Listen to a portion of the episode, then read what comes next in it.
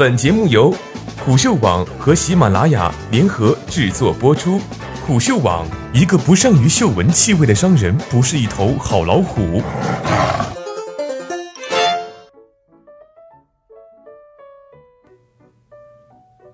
为什么年轻人不去 KTV 了？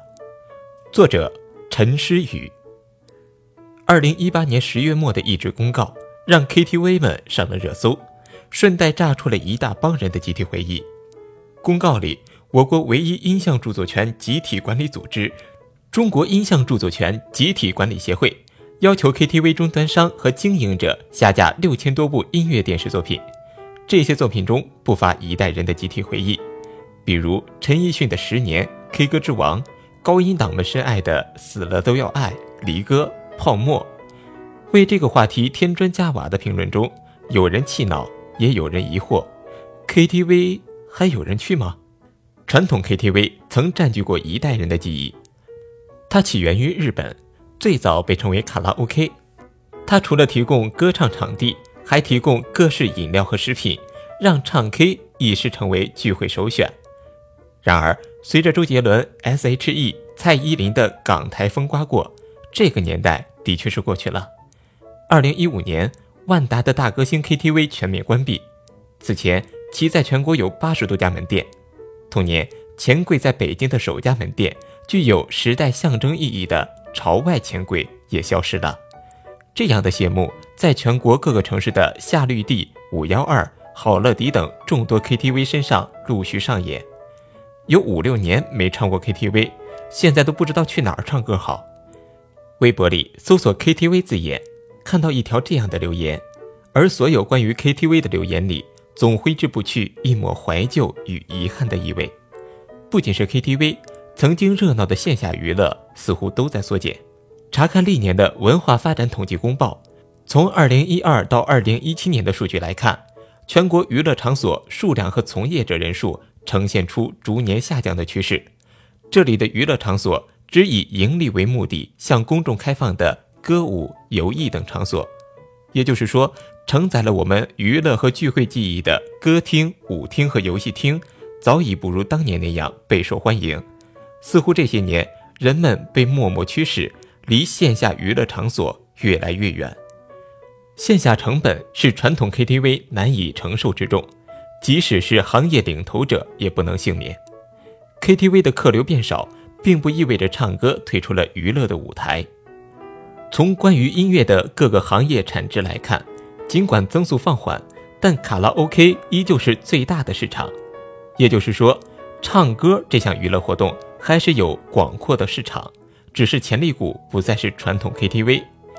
对于爱唱歌的人们，二零一四年是个重要的拐点。KTV 的传统老大哥们交出了手里的接力棒，而新秀们伸出了接住的手。二零一四年，日后将成为两大流量巨头的唱吧全民 K 歌初版本上线。二零一五年刚一开年，KTV 关店潮开始。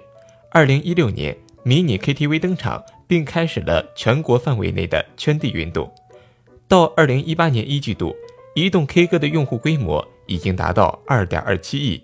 较二零一七年四季度的二点零一亿环比增长百分之十三，其中全民 K 歌和唱吧二分天下。全民 K 歌一季度活跃人数一点七九亿人，唱吧以六千八百零三万活跃用户位居第二。线上 K 歌市场的流量几乎由两大 APP 垄断。而二零一六年就开始向商场进军的迷你 KTV，在全国范围内快速扩张。关于引导迷你歌咏厅市场健康发展的通知印发后，文化和旅游部统计公报显示，二零一七年即有五点四万个迷你歌咏厅纳入备案管理。与租金和人力成本较高的传统 KTV 不同，迷你 KTV 成本极低，一台设备的成本在两万元到三万元，相对于沉重的传统 KTV，回本更快。即使是在被称作“资本寒冬”的2018年，迷你 KTV 行业的投资依然火热，且背后不乏 IDG 资本、真格基金、晨星资本等知名投资机构活跃的身影。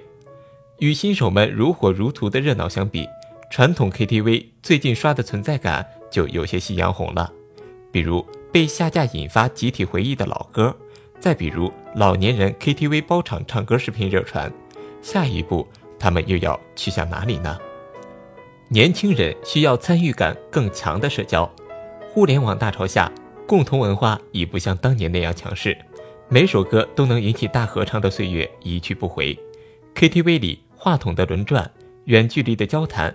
使得想要在一场 KTV 聚会中体验到参与感越来越难，而获取快乐的方式越来越多。